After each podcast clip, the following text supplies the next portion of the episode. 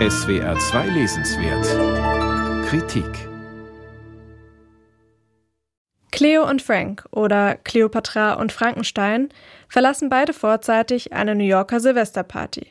Im Fahrstuhl lernen sie sich kennen, es funkt direkt und sie verbringen den Rest der Neujahrsnacht zusammen. Dann erfahren wir, ein halbes Jahr später heiraten die beiden. Häufig witzeln sie darüber, dass es eine Visumshochzeit gewesen sei.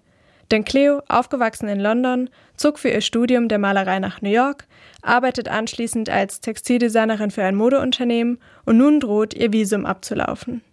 Aber Frank, 20 Jahre älter als Cleo und Chef einer Werbefirma, lässt sie bei sich einziehen.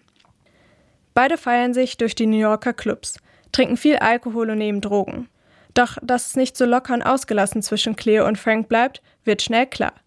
Sie werden sich ihrer Diskrepanzen bewusst – fühlen sich einsam innerhalb ihrer Beziehung und suchen außerhalb Trost.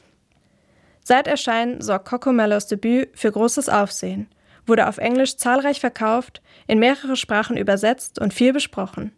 Nicht zuletzt auf Bookstagram und BookTok gehypt.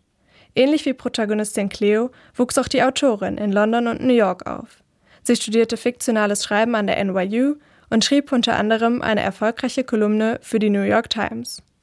Keine lange Einführung in das Geschehen, wenig Hinleitung in die Handlung.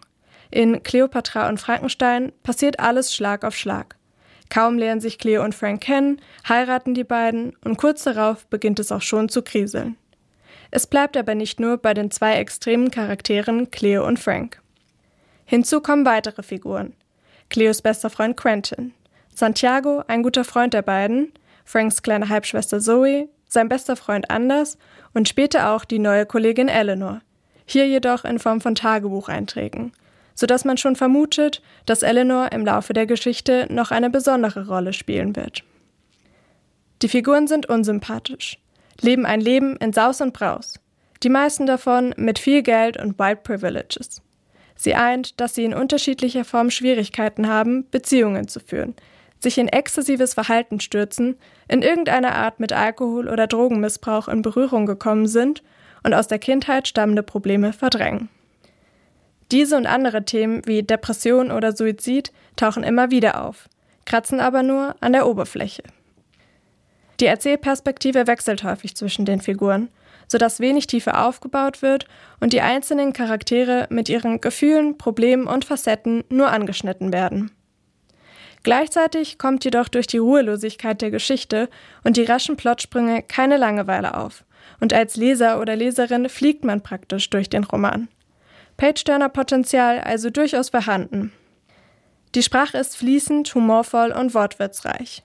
Darin vermischen sich jedoch häufig Vulgarität und vor allem zu Beginn des Romans ordinäre Dialoge, was an manchen Stellen zu viel des Guten ist und den Augenrollfaktor um einiges erhöht. Häufig heißt es, Mellows sei die neue Sally Rooney, die für ihre prägnanten Dialoge und melancholischen Figuren bekannt ist. Zwar spielen bei beiden, Rooney und Mellows, die Themen Quarterlife Crisis, Bindungsprobleme und Überforderung vom Leben eine Rolle, sprachlich schafft es Mellows aber noch nicht an die irische Schriftstellerin ran. Cleopatra und Frankenstein ist leider ein Beweis dafür, dass nicht jeder Hype berechtigt ist. Es ist jedoch bemerkbar, dass die Autorin ein Gespür für das pulsierende New York-Leben hat. Erkennbar zum Beispiel auch daran, dass Carrie Bradshaw Mellows Debütroman in der Fernsehserie And Just Like That, dem Nachfolger der Kurzserie Sex and the City, liest. Wer also Lust auf eine unterhaltende Liebesromanze auf Speed, etwas Spice und Big Apple-Atmosphäre hat, könnte an diesem Roman trotzdem Gefallen finden. Cleopatra und Frankenstein von Coco Mellows aus dem Englischen von Lisa Kögeböhn ist erschienen im Eichborn Verlag, hat 512 Seiten und kostet 25 Euro.